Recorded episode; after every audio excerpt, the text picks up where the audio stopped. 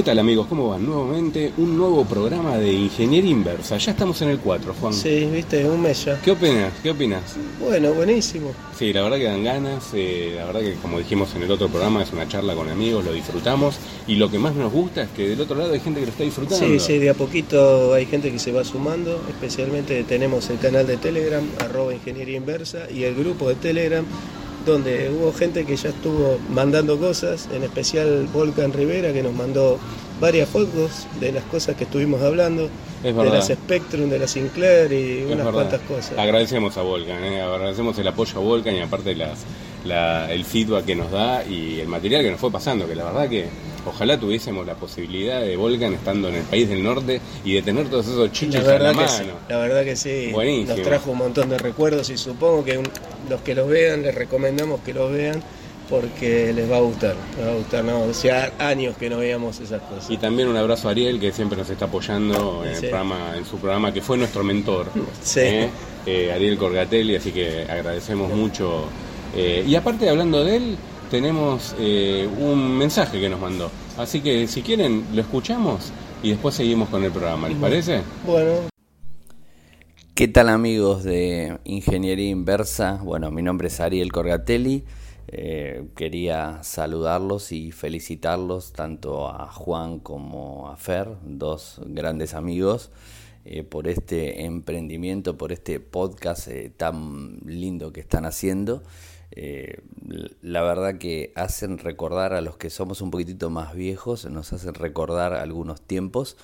Eh, tengo que ser sincero, los primeros es como que me cuesta un poco porque no había tocado esa tecnología, pero de a poco, de a poco, de a poco voy viendo y voy escuchando eh, cosas y, van entrando en mi cabeza y, voy haciendo memoria de, de determinadas cuestiones y, es como que voy asociando cosas que, como por ejemplo tarjetas, las, tarjetas perforadas, el pro de que mencionaron, eso me, me- me gustó mucho cuando lo dijeron porque no- nunca lo había asociado, ¿no? Y, realmente utilicé muchas veces el tema del PRODE con las tarjetas, las perforadas, y era justamente esa tecnología que, que soy, digamos, eh, fui chico en ese momento, tengo 44 años, o sea, con, lo cual no, no utilicé ni tampoco vi, ¿no? Bueno, de hecho Juan cuenta que, que él sí las vio, pero Fer tampoco, ¿no?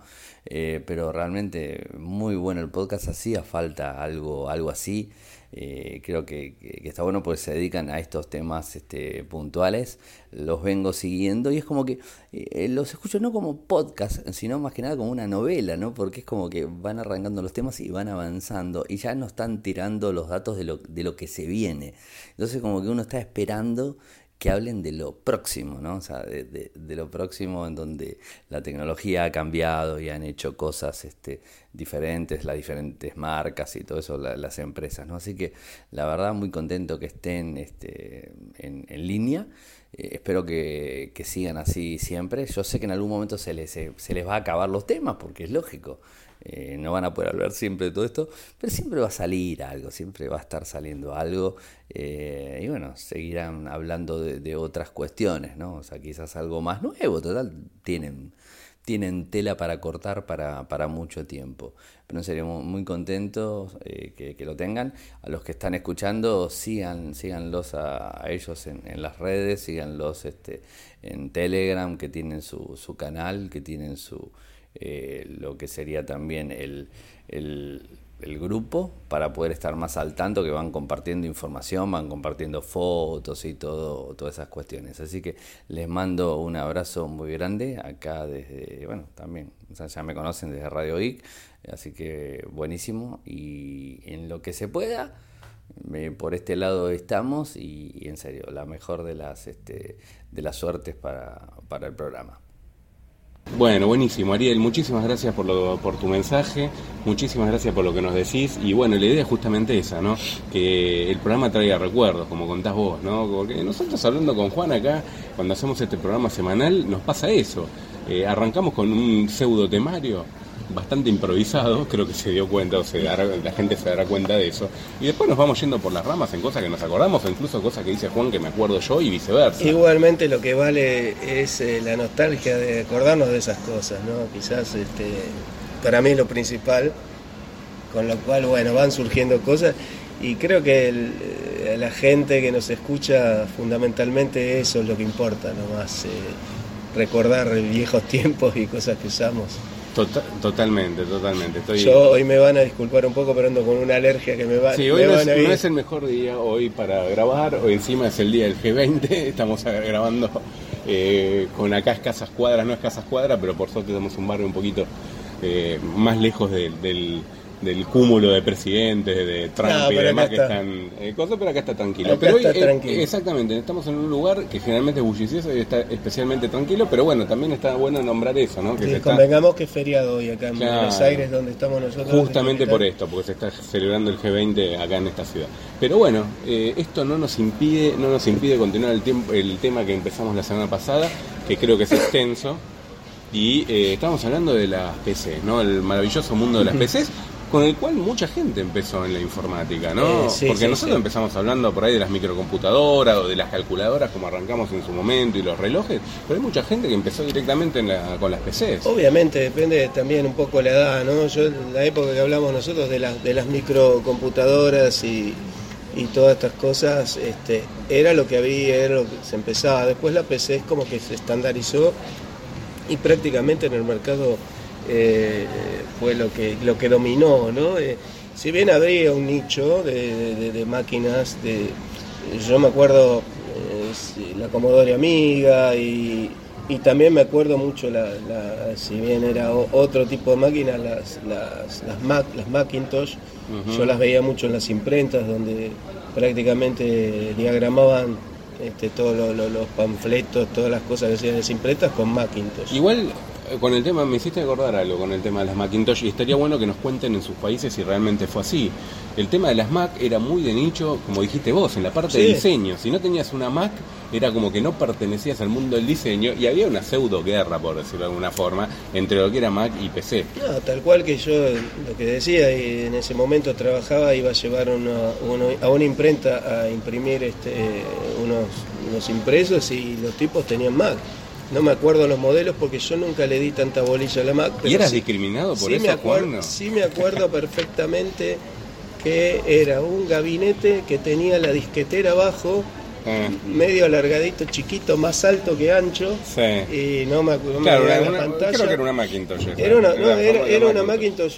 Son los modelos, la verdad que nunca le di mucha bolilla. Sí. Eh, seguro que era una Macintosh y era pantalla eh, grises, no era, no era color. No era color. No era color. Y otro tema, cuando empezamos a hablar de las PC, que nos abalanzamos en las máquinas que tuvimos cada uno y demás, que dejamos de lado, fue el porqué el triunfo de las PC también, ¿no? Mm. Porque vos, si te acordás, hasta ese momento, cada uno apuntaba a su mercado y eran propietarias. Sí, cada uno tenía su, eh, su marca y quería ser su mother, su eh, PC propietaria para que todo el mundo siga con lo suyo, que hoy un poco lo logró, o la única que resurgió después de casi irse al bombo y demás por el resurgimiento y la vuelta de Steve Jobs fue Mac, o Apple, perdón.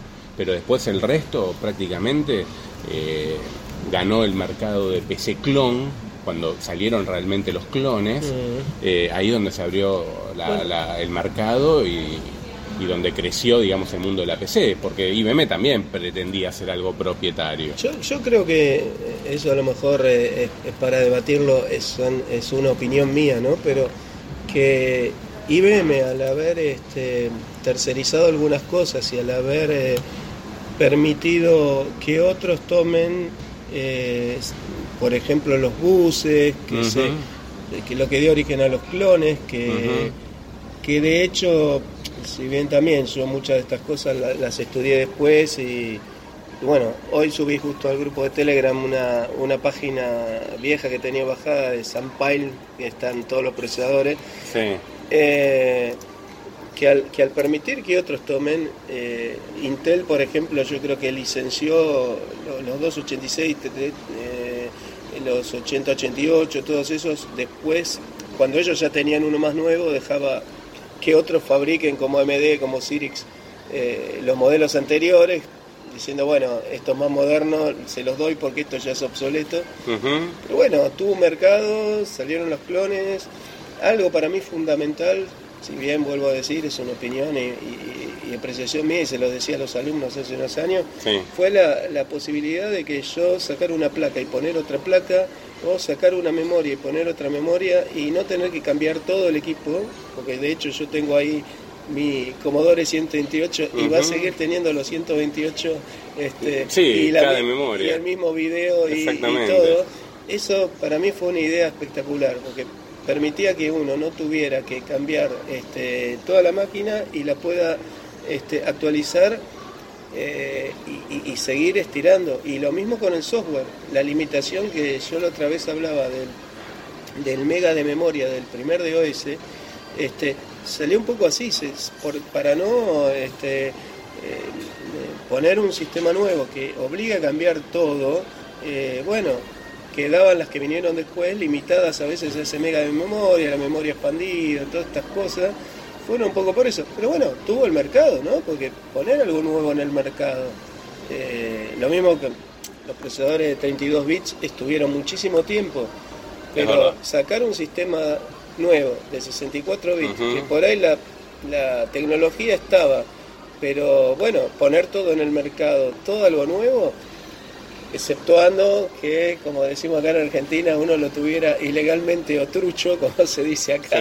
Eh, bueno, hay que hacer una inversión, cambiar sistema, cambiar eh, hardware, cambiar software. no es cosas que se pueden... Eso creo que fue, para mí fue clave en el éxito. Eh, incluso al respecto de los 64 bits, yo empecé a 64 bits procesadores con Linux, porque Linux no me obligaba a cambiar eh, este, el sistema operativo y lo podía usar. Entonces, bueno, digo, este, son cosas que yo creo que una clave de la PC fue esa, que, uno pudiera modificar, actualizar. Lo que sí se vio, yo lo veo, y bueno, lo vemos todos, eh, fue muy vertiginoso, cada vez más rápido el avance, que ya quizás ni da tiempo ni se actualiza porque no es conveniente actualizar algo eh, en cuanto digo, técnica, económicamente actualizarlo, porque ya salió algo nuevo porque hay mucho, mucha producción, muchas cosas, y a lo mejor eso se perdió, pero sí hubo una época en la que eh, uno se quedaba con el mismo mother y le ponía más memoria o cambiaba el micro o le ponía, bueno, uh, para el 2000, para esas épocas, era muy común que uno no cambie y siga tirando con el mismo sistema, con la misma máquina. Es verdad, es verdad. Y eso yo creo que para mí criterio fue clave. Sí, y bueno, volviendo al tema de las PCs, el tema, que es lo que estamos tratando, ¿no? Obviamente. Eh, el tema de IBM de hacer una arquitectura abierta, porque a diferencia de lo que decíamos recién, que eran sistemas propietarios, IBM dijo voy a hacer una arquitectura abierta donde otros puedan realizar determinados periféricos que puedan funcionar con la máquina. Pero IBM mantenía, mantenía la licencia del BIOS, y ahí era donde él tenía la llave. El problema fue que empezaron a hacer ingeniería inversa, y de ahí damos nombre a este programa, la gente, la gente los más pillos hicieron ingeniería inversa con respecto al BIOS y pudieron descular, por decirlo de alguna forma, el BIOS. Y ahí es donde empezaron la clonación de la PC y empezó el tema de la baja de precio y en general la clonación de los PC. Y ahí es donde se amplió básicamente el mercado. Bueno, eso yo ¿ves? No, no, no, no tenía idea mucho de eso. Pero ahora que me decís, este, una de las cosas que nos, que nos mandó Volcan de unos kits para armar Las, las, primeras PC, las XT, él decía que era un, eh, ahí pone que es un BIOS clónico. Claro, exactamente. Este, exactamente. Yo leí el, el vendedor y dice BIOS clónico. Mira, una de las primeras eh, compañías, ahora haciendo un poquito de, Google, ¿no? que hicieron ingeniería inversa y creo que a vos te debe sonar cuando te acordás de BIOS, era Phoenix Software Associate y American Magen Strengths. ¿Te acordás que estaban en todos los bios? Sí, sí. y Award. Ami, Award y, y, Phoenix. Sí, sí, sí, me acuerdo. Exactamente. Este, perfectamente. Y ahí es donde se empezó a dispersar el, tema del, de las máquinas, de las PC, que son las que en realidad empezamos a disfrutar, porque en su momento creo que vos habías traído cuánto costaba una eh, IBM, por decirla, original. Una, una que esté acá en Argentina en el 86, que cuando yo compré valía 5 mil dólares. Claro, ahí está. Ya, Ese es el cambio nuestro, ¿no? Y después un clon No sé, en podría rondar el tema de por ahí los 1.500 dólares, o sea, una Sí, diferencia algo, abismal. a- algo por el estilo. Era una sí. diferencia abismal, Sí, ¿no? había, Eso- había mucha diferencia. Eso lo que hizo es masificar, digamos, el tema de, de- de la, de la computadora en sí. Sí, Y- sí, había mucha diferencia. Y, y tener la arquitectura abierta es esto que hablábamos también recién, ¿no? La ma- las placas, este, cambiarte una placa. Exacto. Yo, eh, bueno, lo Que decía. era otro día. desconocido hasta el momento. Sí, no, por eso. Era un poco lo que decís vos, ¿viste? Querías emplear la memoria, tenías que cambiar de modelo y vender la máquina y comprar otra nueva. Sí. Quería cambiar el, el, el soporte, tenías que ir y comprar el disco rígido o por ahí ni hablar el disco rígido. Si hablamos en la home computer, tenía que comprar la caja de periférico con el caso de las TI y demás. Es pura y exclusivamente vendido por Texas. Bueno, de hecho, la, la, la, la Commodore, la 128, Esa, eh. el sistema operativo venía en una ROM, con Claro, lo cual sigue teniendo, yo no la he encendido porque no tengo los cables, por ahí me tenés que pero seguro que si la enciendo sigue estando el mismo sistema operativo de hace treinta y pico de años cuando la compré yo, fija. Eh, si bien yo no lo llego a usar, que eso por ahí me pueden explicar más, pero lo, lo oí que también lo comentaba, este, lo comentó Volcan, Ujú. del CPM, tenía el disquete del CPM, lo estuve buscando, pero no, no, no lo pude encontrar, pero venía con, con la Commodore. Y, y- Es y que a mí me habían dicho gente que el CPM me habían, lo habían nombrado, no, no llegué a usar porque usaba el Basic el. CPM era el pre, el pre DOS, pero aparte vos con el disquete de la Commodore era la única forma de entrar en modo CPM, o sea, usar el Z80 que era el micro que tenía la Sí, sí, 128. sí, sí, o sea, vos cuando booteabas, switchabas, leía el CPM y ahí switchaba el Sí, Z80. yo alguna vez lo arranqué de ahí, pero como había programado algunas cosas en Basic para mí, Mm. usaba directamente el Basic de ahí, no, no, no, no, no le di bolilla, ¿no? Eh, pero sí me lo habían contado eso de- a mí del CPM. Bueno, y viendo el tema de las PC y hablando de, por ejemplo, la arquitectura abierta que había hecho IBM, eso se dio con las eh, la- los VAS de expansión, que hablamos un poco la otra vez, ¿no? Con el ISA, los EISA, los etcétera, etcétera. Y después IBM, al perder el control de la PC, dijo, bueno, yo mis máquinas las voy a guardar, las voy a encan- les voy a poner un candado por medio del microchannel, ¿te el acuerdas que sacó el microchannel, el Que las casas- exactamente, las ca- eh, que las periféricos eran carísimos, no les sirvió de mucho, evidentemente. bueno es- eh, muchas de estas cosas, si bien yo, eh, digamos, mi, mi profesión era más la electricidad, después cuando empecé a dar clase leí mucho de esto, de lo que me estás de- diciendo vos.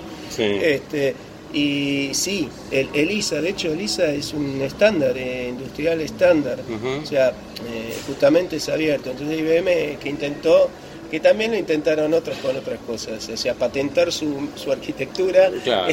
y decir, ah, no, querés eh, eh, tener licencia, Exacto, mío. paga, claro. Eh, bueno, no, o pagá o comprá directamente evidentemente no, no le que es funcionó. Industry Standard Architecture. Sí, sí. Y el MCA, que es el Microchannel Architecture. Exactamente. Eh, eh, que era- vino de serie con las PC2, ¿no? Con la Sí, segunda tanda sí. de, de- de las PC de IBM. Sí, la otra vez, eh, creo- no me acuerdo si lo hablamos, pero yo cuando empecé a ver las PC2 acá, y, y Fer también me lo contó, eh, ponían las máquinas eh, con los monitores color, los primeros VGA en los negocios, había un salvapantallas de, este, nos que iban pasando embobados. fotos, que... Por ahí era una flor, algo, y tardaba en crearse, ¿no? Sí, sí, pero eh, como en, ese momento las placas no tenían tanta memoria, eh, alguno por ahí se va a acordar más que yo, yo por ahí muchas de estas cosas toco un poco de oído, eh, eh, tenían que usar más chica la pantalla, entonces uno veía todo un recuadro negro Ah. y la foto más, más chica para que pueda este, entrar eh, en la pantalla.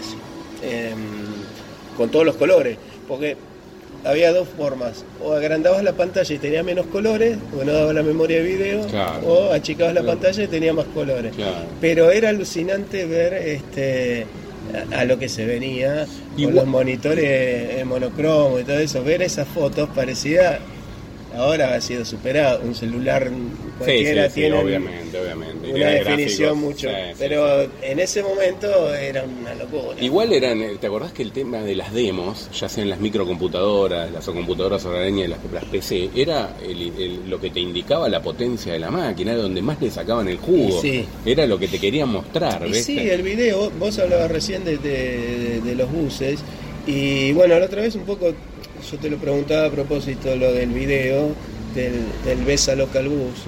Eh, esos buses, los ISA, eh, tenían una- un clock eh, que era fijo. Entonces, eh, para usar eh, un procesador de texto, esas cosas, estaba perfecto. Pero cuando vino el entorno más entorno gráfico, vinieron este, todo lo que sea video, todo eso, y juegos especialmente, no es mi fuerte los juegos, dije no, no, no, no le di nunca Creo que nos quedó claro, Juan. Eh, pero que no eh, entraste al mundo de esto por los juegos. Evidentemente los juegos eh, necesitaban más ancho de banda del bus y, y listo, había que buscar algo que, bueno, el bus es Besa Local Bus, el micro, el MSA eh, a lo mejor tiene algún, algo en común con el BGA que, que vino después.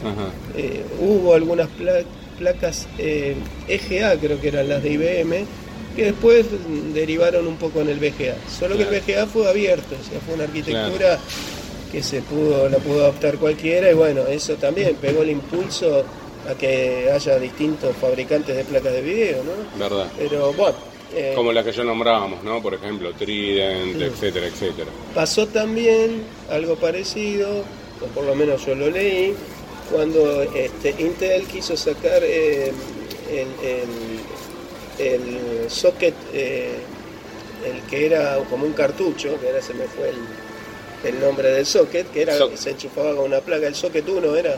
Dos creo que era. eh, en el, en el, salió en el Pentium 2, pero era el, Ah. eh, creo que era, el- Bueno. era el socket, no era socket, tenía, bueno, tenía un Sí, nombre. sí, sí, sí. Que era un cartuchito que se instalaba directamente. Enchufabas el cartucho, En vez de poner el micro con el. Patentó ya- ya el slot, slot 1. Slot 1 el slot Ah, uno. mira vos. Patentó el slot. eh, yo por lo que leí las malas lenguas decían que era porque AMD y Cyrix le vendían haciendo socket 7 micros, Mm. le ponían más calle. Mm. Si bien el coprocesador matemático no era tan bueno, pero en, en tareas de oficina... ¿Te, ¿Te acordás de la época de los coprocesadores matemáticos? sí, sí. Eso tampoco lo nombramos. Sí. Yo subí también, subí unas fotos el otro día y al grupo, si alguien las quiere ver, de una El- el 386. 80, 387 era, por y era el ejemplo. 80 386, y Claro. se ve en la foto, se ve el zócalo Claro. en la que subí. Y servía mucho para lo que es, eh, por ejemplo, cuando uno tenía que hacer cálculos matemáticos, Sí, valga la redundancia, por ejemplo, si uno usaba el matemática, había mucha diferencia en el cálculo, en el procesamiento. Bueno, yo ves en esa época no. También no- era- no lo era- usaba era caro también. Era caro, por eso era un chip aparte. Claro, O sea, sí, el sí. 8087, el 287 y el 386. Es verdad, es Después en el, en el 486, Intel lo metió adentro, en el- adentro del micro, ya a partir del 486. Y otra de las cosas buenas que hizo IBM con su PC y demás fueron los teclados. ¿O no? Sí. El teclado Tenía- mecánico, quien tiene hoy un teclado mecánico tenía de uno en PC, la escuela y es una reliquia aparte. desaparecer. Qué lástima, ¿eh? porque hoy se- son cotizados esos teclados. Bueno, ¿eh? yo no sé si lo, lo conté acá, pero lo, lo- lo- o se lo conté a Fede Ariel en algún momento. Sí. Este, yo hace unos años, todavía cuando estaba en el aula antes de que desaparezca, le daba dos teclados a los alumnos. Uno nuevo Sí. y, ese. Y el primero, el del IBM XT. Sí, sí, y les sí. daba y agarrar los dos, uno con cada mano. Y la mano del de IBM Pesaba. Se, le iba, Se le para, iba para abajo. pesaba. Uy, ¿cuánto pesa? Qué buen teclado, qué buen teclado. La disposición de la tecla, el, el cliqueo, no, no, excelente. Quien dispone de uno de esos teclados sabe lo que estoy hablando. Y Juan, eh, hablando del tema de las PC, también tenemos que ver los periféricos, ¿no? Y uno de los periféricos más usados en aquel momento, más allá del monitor, el mouse y demás, ¿qué era? Y la impresora. Sí. Impresora, ¿quién no se acuerda de la impresora de matriz de puntos? Como les digo, yo a los alumnos cuando les decía que ya estaban las chorratintas, les decía impresora matriz de puntos, les decía la que hacía el ruido de la sierra de carnicero. Claro, tal cual. Era entrar en cualquier lugar y el insoportable. Y después estaba la calidad. ¿te Sin embargo, sin embargo, yo tuve la primera, una Seikoya que era de una empresa bus serie con la Commodore. Sí. Pero la más popular. Okidata también había, ¿te Sí, acordás? pero acá la más popular, ¿cuál era? ¿Vos te Epson. acordás? La Epson Total. LX810. El X810, el X800 primero, pero la Este, X8. esa pegó, la, era como. la 2000 también después vino. Sí, pero yo me acuerdo. Pero es verdad, la 810, yo he la tenido una LX810, 810. yo también Yo tenía una una LX810. Eh, y en esa época, en vez de cartuchos, en vez de cargar los cartuchos, había quien le cambiaba la cinta porque usaban cinta. Claro, o reentintaban, no sé, en sus países sí la tiraban directamente, pero acá se llevaba por ahí a reentintar la cinta, ¿no? Que por ahí uno no la esperaba, daba la cinta vieja y daban una reentintada. Claro, había recambio. El tema es que ese tipo de impresora, eh, durante mucho tiempo, eh, en rendimiento, obviamente, después vinieron las láser y otra cosa, eh, en rendimiento costo-beneficio, excepto que uno tuviera que imprimir una foto, no había con qué darle. En Sí, la es escuela seguían imprimiendo las notas para los alumnos. y Uno todo. se usaba el banner Con una de esas esos programas, ¿te acordás? Y te hacían los banners largos de feliz cumpleaños que hablamos la otra vez. y Sí, sí, sí, sí, sí, pero además de facturación y todo eso, Bueno, usaban eso porque ese- el chorro a tinta y aún hoy sigue siendo No, eh, aparte, medio costoso. aparte creo que fue uno de los periféricos que más demoró el avance de otras impresoras, porque vos justo diste en la tecla, con el tema de la facturación, se hicieron muchos formularios impresos, preimpresos, que venían en formularios continuos, con el logo de la empresa y demás, y se usaban las la de chorro de tinta, que tenía los agujeritos guía, para imprimir las facturas, y los programas estaban desarrollados para eso.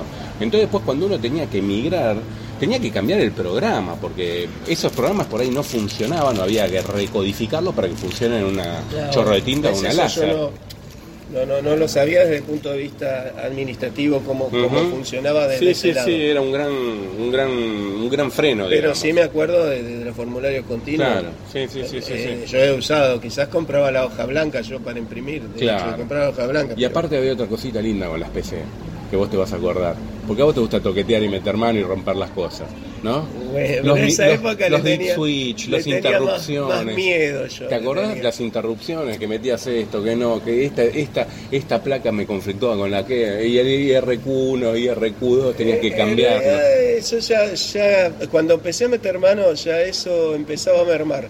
Lo que sí eh, me acuerdo era. O sea, vos arrancaste con el plug and play. Eso que arranqué que a Bill Gates a no le funcionó. A meter mano, sí. A meter mano prácticamente arranqué con el plug and play. Lo que a Bill Gates en la presentación no le funcionó. Ah, sí, sí, hablé del video ese. Sí, sí. Sí, que contamos, el, conté el otro día el, verdad, el mito es ese. verdad. No, pero yo sí, si bien no había este, los deep switch, Ujú. eh, eh, sí, me- en la época que arranqué yo había que jampear. Bueno, Porque ahí está, está Porque bien. los micros eh, es un poco lo que estaba diciendo antes. Uno podía cambiar el micro y cambiar de marca de micro. En ese momento Socket 7 dejaba Cyrix, Ujú. AMD y. Pentium. Y uno tenía que jampear por la velocidad del reloj y por este, la marca del micro este, y el multiplicador. Claro. Tenía que hacerlo con jumper. Después eso lo empezó a hacer el BIOS, donde uno entraba al BIOS y le daba la velocidad. Y empezaron a desaparecer los jumpers. Después prácticamente eso hoy en día es automático. Uno Ujú. enchufa un micro y hablamos de las máquinas de las desktop, ¿no? La- Ujú. la- las máquinas Jumper que se usaban también en el disco rígido, ¿te acordás? En el disco para Master Esclavo, Master Esclavo la y después el Cable también. Select. Sí, Exactamente. sí, ya sí. creo que lidiamos con esas cosas desde el principio de las PC. Y yo cuando entré, arranqué, estaba, estaba todo Ah. eso. Este, eh, era plug and play, pero cambiar de micro no era plug and play, Y no. que. No, no, Y poner un disco nuevo o una lectora de CD tampoco era tan plug and play, ¿viste? Había que meterle el jumper para que sea master, esclavo, maestro y... y En realidad el plug and play ese, también por, por lo que por lo que estábamos hablando antes, que yo lo leí un poco, eh, fue cuando este, salió Pentium, hicieron un chipset, cuando salió el PCI, y el PCI tenía la capacidad de que cada placa se comunicaba por el bus y tomaba el, control del bus que se llamaba Bus Master. O sea, podían ir los discos a la memoria sin pasar por el micro. O sea, fue toda una revolución Mm. ese chipset. Eh, y entonces ya pegaron un salto muy grande porque eh, eh, liberaba el procesador y liberaba de las interrupciones. Ahí es cuando empieza la- el acceso directo a memoria. Por eso el Ultra DMA. Ultra DMA y DMA, es verdad. Este, Sí. Que aceleraba muchísimo la performance. No, cambiaba totalmente. Y liberaban al micro, digamos, de un montón de tareas que antes la tenía que ejecutar él. Y después de eso, los micros que vinieron después fue cuando Intel también, por lo que leí como una jugada para desbancar a los otros, saca Sí. el MMX, Ajá. que era con las, las este, instrucciones multimedia. Sí. Eh, después igual AMD sacó el 3D Now y Cyrix hizo también algunas cosas. Eh, pero bueno, Intel sacó eso con la intención de que patento el MMX no me van a, este, a poder competir. Bueno, yo en esa época pasé de un K5 a un K6. Me Ajá. acuerdo que ripeaba CDs míos. Epa. Ripeaba- Ripeabas tuyos, era, ¿no? No, mío. no copiabas, ¿no? No, no, copié ni vendí nunca. Ah, ok, ok. No, no, no. No ponías avisos en segunda Y- mano no, de, no, de no. compilado de programas, ¿no? esto Ok, ok. Es cierto, no estoy mintiendo. Pero ripeaba mis CDs Perdón, yo lo hice. para tenerlos en, en mi máquina, para usar, Sí, sí, para claro, claro, escucharlos. claro, claro. No me puedo acordar el programa que usaba, pero me acuerdo que usaba un programa Sí. que leía el CD, primero te lo leía, después te lo normalizaba y después te lo ripeaba. Mm, Si el tema tenía tardaba tres minutos, tardaba tres minutos para cada cosa. claro. Cuando pasé del, del K5 al K6, que tenía las extensiones multimedia, tardaba Sí. tres minutos para todo. Porque ya Ah. tenía una parte de micro Sí. dedicada a hacer todo eso a la parte Ah, multimedia. Ya hablamos que ya estábamos pleno Windows 98, Claro. ya se usaba, empezaba a usar bastante video, multimedia, reproductores multimedia, bueno, empezaba a, a necesitar una parte de procesador para eso. Bien. Este, pero lo, se veía patente eso, cómo, cómo cambiaba la cosa. Y en el mundo del. Para entrar un poquito en el software de PC, ¿no? Que uno que más usaba. ¿Qué usabas? Cuando- En el mundo de internet, ¿qué usabas para navegar? ¿Te acordás? Bueno, eh, Creo que me vas a decir un solo nombre. ¿Cuál era el navegador que usaban todo el mundo? Yo usaba porque venía Sí. el, el Internet Explorer, Uy, venía con Windows. Pero después alguien me pasó el, el Netscape. Claro. Fue el, el- el- Sí. Era el navegador, el Era, Netscape. era otra cosa. Ahora, Eh, es increíble cómo cambia y cómo avanza y cómo cambia. Uno en aquel momento se pone a pensar eh, si era posible destronar a Netscape del mundo de los navegadores y yo hubiera apostado que no. Era el 90 y pico o arriba del 90% tenía el uso de los navegadores. Es impresionante. Yo en- ese momento, digamos que recién empezaba mucho con estas cosas y no tenía tanta conciencia. Después vi algunos documentales que, cuentan la historia de los navegadores, la guerra de los Sí, navegadores, todo sí, lo que pasó. sí. Eh, incluso ahí en algunas de estas películas este, dicen que, que Billy no les, de- no les vendía licencia de Windows a las empresas Sí. si, si no instalaban el Office de él Ajá. y así, eso, la mala lengua dice que así hundieron a Borland y a todas esas que vendían el WordPerfect, el. Borland. Cobrábamos la otra vez Es eh, las planillas, el 4, todo- Es todas verdad. esas, DBase, todo eso. Sí. Eh, bueno, había una cier- cier- suerte de extorsión que si vos no me compras el Office no te doy licencia de Windows. Ah, mira vos. Yo eso lo, lo vi en alguna, en alguna documental. Sí, sí, sí, sí. sí. Eh, bueno, esos programas la otra vez hablábamos, los usábamos un montón. El, Bueno. el WordPerfect, el WordStat, todo eso se usaba un montón en la empresa. Sí, sí, sí. Eh, y Netscape pasó un poquito parecido, ¿no? El Eh, Netscape Navigator. Navigator. Sí, sí, yo lo sé. Era, era, era el Yo programa, pero. Esto alguno me, va, me, lo, me lo debería este, a lo mejor confirmar, yo no estoy muy seguro, pero eh, creo que la gente de Netscape, que fue, porque dejó la empresa después, Sí, eh, sí. ya habían ganado en la película esta que vi, habían ganado tanta plata que ya tenían los bolsillos llenos, el Nasdaq se había multiplicado no sé par, cuán Sí. cuántas veces. Lo que pasa que después me parece que se, ven- se vendió a, a- a- Ah, no. ¿No lo eh, agarró la Fundación Mozilla? Sí, eso? es verdad, lo agarró la Fundación Mozilla y después pasó a AOL. Y AOL fue el que más o menos lo mató, porque creo que le liberó la versión 7, que fue la única, que fue con núcleo basado en Mozilla 1. De hecho, yo cuando empecé a usar, después de muchos años, el, el- Miento, la el- 107.1 fue la el última. Mozilla Firefox, yo me di cuenta que eh, las carpetas este, donde guardaban, eh, lo, lo- porque ¿qué pasaba en esa época? Resulta que yo navegaba y tenía un modem de teléfono. Sí, hoy como todo el mundo, sí. No había banda ancha. No, no, no, no. Puede ser que alguna empresa, pero a nivel doméstico. No, no. Entonces navegaba y cuando necesitaba algo guardaba los temporales o los favoritos, como quieran llamarle. Correcto. Y a veces fuera de línea iba y abría. Entonces buscaba las carpetas donde estaban los temporales. Correcto. Y cuando busqué las del Chrome, las de, la de Firefox, Sí. eh, me di cuenta que eran las del Escape, o sea, fue una derivación. Ah, ahí te diste cuenta de la similitud. Yo creo que los tipos dijeron, ah, bueno, no jodaste con esto, ahora te liberamos el código, te Claro. ponemos en Skate gratis Claro. Mozilla y lo reventó. y lo reventó. Mozilla lo reventó. Después salió el Chrome. Sí, sí, sí, sí. Pasa Chrome, yo aún hoy eh, sigo usando Firefox, me gusta el Firefox. Eh, tuvo una época media que no andaba tan bien, pero ahora lo han mejorado mucho. Eh, sí que hay gente que es muy fanática del Chrome. Viento tuvo una época también cuando, cuando empecé, que empecé a usar el Opera. Yo también usé bastante el ópera. Era rápido, me gustaba. Y- Mucho tiempo usé ópera. Tenía algo el Opera en ese momento que a mí me servía muchísimo, Sí. que era que cuando me sacaba los lentes de contacto y no veía nada, el Opera me dejaba con control más, ahora lo hacen todos, pero Claro. el primero para mí fue el Opera. O con la ruedita, O con la control la ruedita. ruedita. Agrandaba el buscador como Claro. de 50 centímetros, así lo veía. Claro, pero bueno, los que No, tenemos no, problemas, sabía- no sabía que problemas de primero. visión, No sabía que el Opera fue se usaba primero. muchísimo el Opera por eso. Después lo incorporaron todos, porque hoy día todos tienen ese, eh, eh, inclusive complementos, extensiones para agrandar. Los demás agrandaban, pero que agrandaban el texto nada más, pero no te agrandaban una foto, no te la agrandaban, te Ajá. agrandaban el texto. El texto, la fotito quedaba de ese tamaño. Claro, y con esto agrandabas todo. Eh, el Opera y después, bueno, empecé a usar el Firefox. Cuando empecé con Linux ya venía el Firefox por software libre y bueno, me acostumbré a eso. Sí, bueno, eso ya vamos a tener un especial de sistemas operativos donde vamos a contar, digamos, toda esa evolución, pero más o menos para tener idea, ¿te acordás a qué, en qué año empezaste con Linux?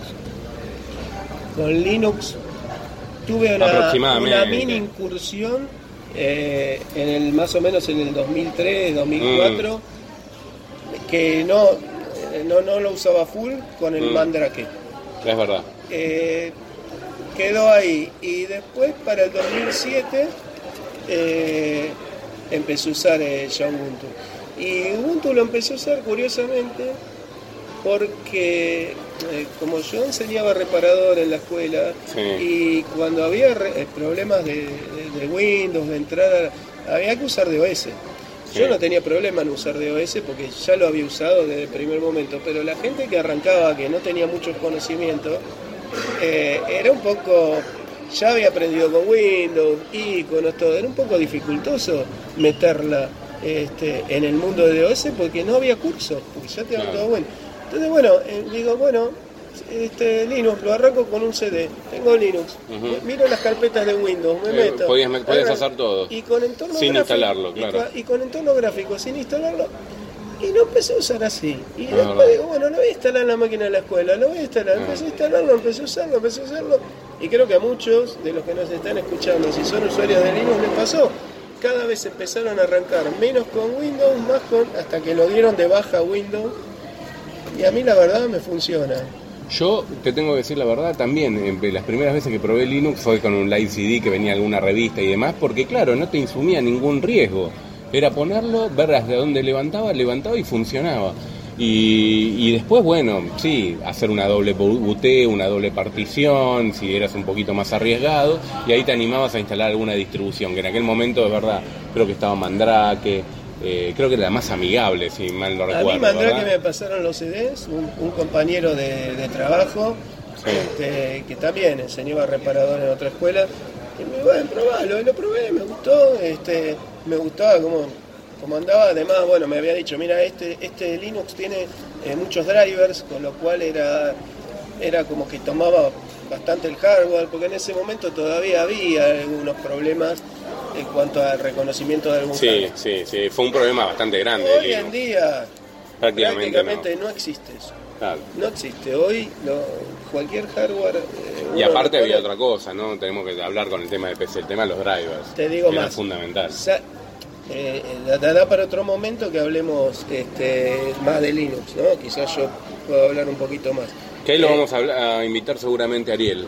Yo arranco y tengo, de hecho, este, pendrives con varios Linux, eh, son multibuteo, Ujú. y arranco cualquier máquina y prácticamente me arranca todas. Ah, puede haber alguna, algún hardware, pero viejo, hardware viejo, nuevo, lo que sea, tengo distintas variantes para eso. O sea que a mí me funciona. Eh, no sé, Sí, sí, sí, no, no, no, tampoco obviamente. soy, porque conozco de la gente fanática que te dice Windows Sí, es o- una o o Windows o Linux, ¿de qué lado estás? Linux y vamos a, a incendiar a Windows. y, Es verdad, y- sí. No, eso tampoco. Hay Cada fanatismo, uno- hay fanatismo en todos Cada uno que use lo que le Hay parece, si le funciona lados. Windows me parece bárbaro. Yo era fanático del 4, me acuerdo. El 4 me, me gustaba, me gustaba gráficamente. Eh, pero, pero bueno, había gente que le gustaba Lotus, que le gustaba Ah, planilla, Perfect, bueno, que le- claro, la planilla planilla 4. Me gustaba, no sé por qué. Eh, por, por tomar partido de una, ¿no? Eh, en su momento creo que estaba, ¿qué estaba? Lotus, 1, 2, 3, 4. lo 4 primero creo que fue más nueva. Yo lo, yo lo primero que conocí fue el Lotus 123 Claro. y después 4 y 4 Pro. El 4 Pro, es verdad. Este, tampoco en esa época yo usaba tanta planilla, ¿no? Por Mm. ahí, pero pero sí eran software que eran eran típicos. O sea, vos para ofimática no es que tenías un Office con todo. Sí. Tenías que comprarte el procesador por un lado, estaba el WordStar, WordPerfect. Ah, no, no, sí, claro, era todo separado. planilla por otro Pero por eso también podías convivir con distintas marcas y distintas distintas formas de planilla. Hoy es como uno se adecua al Microsoft Office y usa todos los productos de Microsoft. Pero volviendo al tema de las PC, no sé si vos recordás alguna eh, alguna placa específica que tuviste que colar, porque en su momento también para el tema de velocidad y demás exi- existía las placas SCSI. La verdad que las placas de Bueno, SCSI, lo que sí. bueno tenían una, una performance mucho más grande que las placas Sí. IDE normales Sí. y demás. Sí, sí, yo en realidad eso estaba un poco reservado a, a por ahí algo más profesional, pero yo que el otro día también subí la foto al, al- al grupo de Telegram, eh, compré un escáner, un Umax, Ahí está. y el escáner ese lo compré ex profeso porque era SCSI.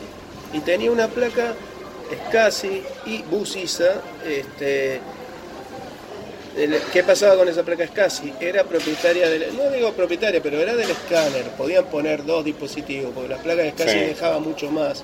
Y las más conocidas en ese momento eran las Adaptec, que valían unos cuantos Es, pesos. es más, la que yo tenía era una Adaptec. Es verdad, Eh, tenés razón. Después tuve un alumno, esto más o menos para el 2000, 2001, que hacía edición de video, filmaba casamientos, bautismos. Sí, ¿Y qué pasaba en ese momento? Los discos eran los Ultra MA33 sí, y por un PCI. Sí. Eh, en realidad por, por, por IDE, ¿no? Por PCI. Y mm, PCI porque usaba el bus PCI. Y si uno quería un disco más rápido no quedaba otra que usar un SCSI. Ujú. Los SCSI andaban como al triple velocidad. Entonces él tenía un disco SCSI con la placa Adaptec. Pero comprar la placa y el disco le salía fortuna. O sea, compraba como dos o tres discos de los otros con esa plata. Pero bueno, él para editar video lo necesitaba. Bueno. Pero si no, no era común, excepto en los servidores. Yo nunca trabajé con servidores, pero sí sé que se podían conectar en caliente. Cada placa Claro. casi dejaba hasta 15 discos. Claro, yo, en aquel, agregar- yo en aquel momento tampoco, pero me acuerdo de mi placa casi y por ahí haciendo alusión a lo que comentabas, el tema de el ripeo de DVDs y la grabación de DVDs. Yo me compré mi primera grabadora de DVD. Eran SCSI las primeras. Claro, y era primero costaba fortuna la grabadora, fortuna. Después tenía la placa SCSI que también esas Adaptec y demás costaban fortuna. Los CDs de por sí, o los DVDs, en aquel momento eran CDs, también eran caros. ya sé lo que me vas a También eran caros. ¿Y qué te pasaba? Se quedaba el buffer sin, Exactamente. sin datos Y y, te quemaba que el CD. CDs. He gastado CDs a lo pavo hasta Bueno, descubrir a ver qué corno Pero no, pasaba. no- no sé si eso pasaba con las SCSI. Me pasaba con, la, las SCSI. Con las IDE era más común. No, no, no, me pasaba con las SCSI. El tema era que no me acuerdo. ¿Y era qué tenías? Una Plextor seguro. Sí, una. No, no, ¿sabes una de las mejores eran Me parece que no me acuerdo si era una Plextor o una Sony. Me parece que yo compré una Sony. Yo no tenía, pero tenía un, no, no, tenía una un- Sony externa. Externa. un compañero que tenía, hacía esas cosas, grababa así, ya prescribió. este, y- Igual te digo- Y tenía la Plextor con la Igual te digo, la inversión la recuperé en dos meses. o sea, en ese, a ese nivel. Pero bueno, queda acá. Pero sí me pasaba que en aquel momento era uno a uno. Creo que cada CD grabable estaba alrededor de no sé, como 14 dólares, por decirlo de alguna forma, 14, y cada vez que se te quemaba uno era, pero te agarrabas la cabeza. Y vos veías la barrita del buffer que se iba a llenar y vos decías, no, no, no, no, tic, y salía el Sí, yo me acuerdo de eso. Entonces, tenía, yo ya tenía lectoras, eh, amigas eran IDE. Yo le sigo diciendo, eh, siempre le digo a los alumnos, para mí siguen siendo lectora, aunque sea de DVD, le sigo diciendo lectora, ¿no? era grabadora, sí. Pero miraban el buffer y veía, no, no, no. Exactamente, me pasaba eso. Y después descubrí que no sabía, a ver, no descubrí qué era, pero si yo reiniciaba la PC no habría nada. Me mantenía en silencio, cerraba el cuarto y cerraba la ventana, podía grabar y no caía el buffer y no me Salva pantalla, ¿no? Eh, bueno, no, ni hablar de salva pantalla, ni modo de hibernación. Bueno, en aquel momento no había modo de hibernación, pero el tema de la pantalla sí. Pero era, era, era un tema, un tema que me quería recordar que, bueno, verdad que, ah, hoy, hoy arranqué medio medio con el refrío, con la alergia, y, pero nos empezamos a divertir y esto es lo bueno de este... ¿Y por qué uno se va recordando esas cosas que por ahí le tenían perdidas en la memoria y cuando las recuerda, bueno, por lo menos uno esboza una pequeña sonrisa. Pero bueno, creo que con esto más o menos cerramos o, en parte el tema de la PC. Ya se nos va a ocurrir otra cosa porque se nos va a ocurrir. Sí, por eso esto va y viene, ingeniería inversa es así, ¿viste? vamos a empezar a estar hacia adelante y vamos a volver al tema seguramente, pero por lo menos para cerrar un poco el tema de la ya que alentamos a la gente eh, como Volcan y la que quieran mandar cosas, este, fotos, este, así nos, nos, recuerdan a nosotros también. Así que bueno, gente, entonces los invitamos a que nos sigan en nuestro canal y como dijo Juan acá, Ingeniería Inversa. Agradecemos todo el feedback que nos van dando, el apoyo que nos dan eh, en Twitter también. Y bueno, nos será hasta la próxima semana, Juan, ¿te parece? Sí, sí, sí. Un saludo para todos.